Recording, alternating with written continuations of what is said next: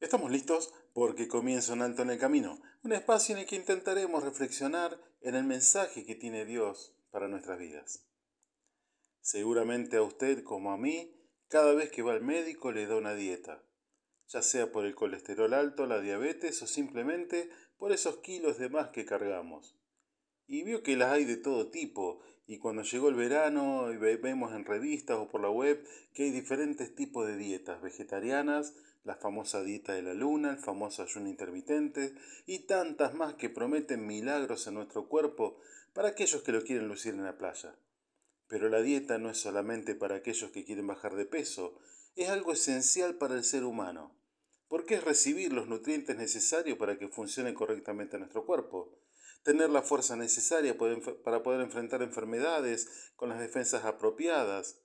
¿Cuántos problemas que genera una mala nutrición o una desnutrición, problemas socios en el aprendizaje, vidas que no se desarrollan plenamente por no recibir los nutrientes necesarios.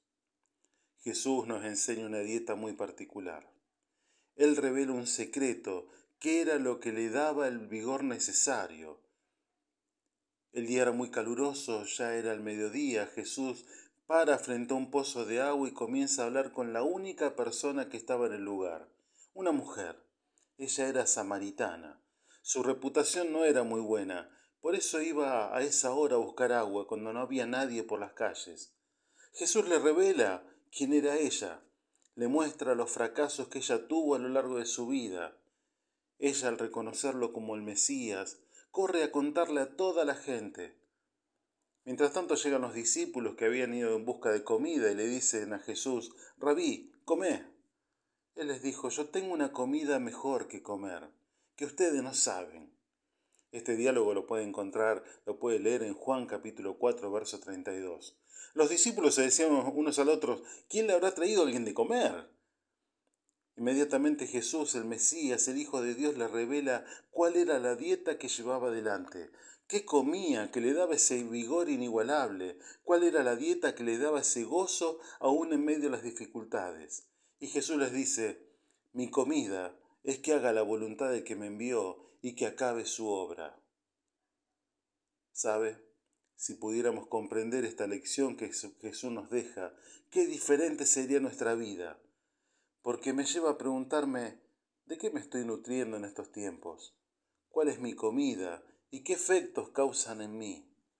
El profeta Isaías escribía de parte del Creador 700 años antes de Cristo. ¿Por qué dar dinero a cambio de lo que no es pan? ¿Por qué, ¿Por qué dar su salario por algo que no deja satisfecho? Óiganme bien y comerán buenos alimentos y comerán cosas deliciosas. Vengan a mí y pongan atención, escúchenme y vivirán. Isaías capítulo 55 versos 2 y 3. Dios el Creador, en su misericordia a su creación, sigue recetando como todo médico una dieta como a cual enfermo que necesita restablecerse, dieta dirigida a jefes de familia, empresarios, docentes, dirigentes políticos y a toda la sociedad, a todo ser humano, hombres y mujeres. Al igual que el pueblo de Israel tuvo que ser afligido en el desierto, hoy la creación atraviesa lo mismo, de igual manera, como dice Deuteronomio capítulo 8, verso 3, para hacerte saber que no sólo de pan vivirá el hombre, mas de todo lo que sale de la boca de Dios vivirá el hombre. Soy el pastor Gustavo Quile del Ministerio Misión Norte, quien te saluda hasta el próximo encuentro. Nuestra vía de contacto misión.norte.com o al 3415-958-957. Dios te bendice en esta jornada.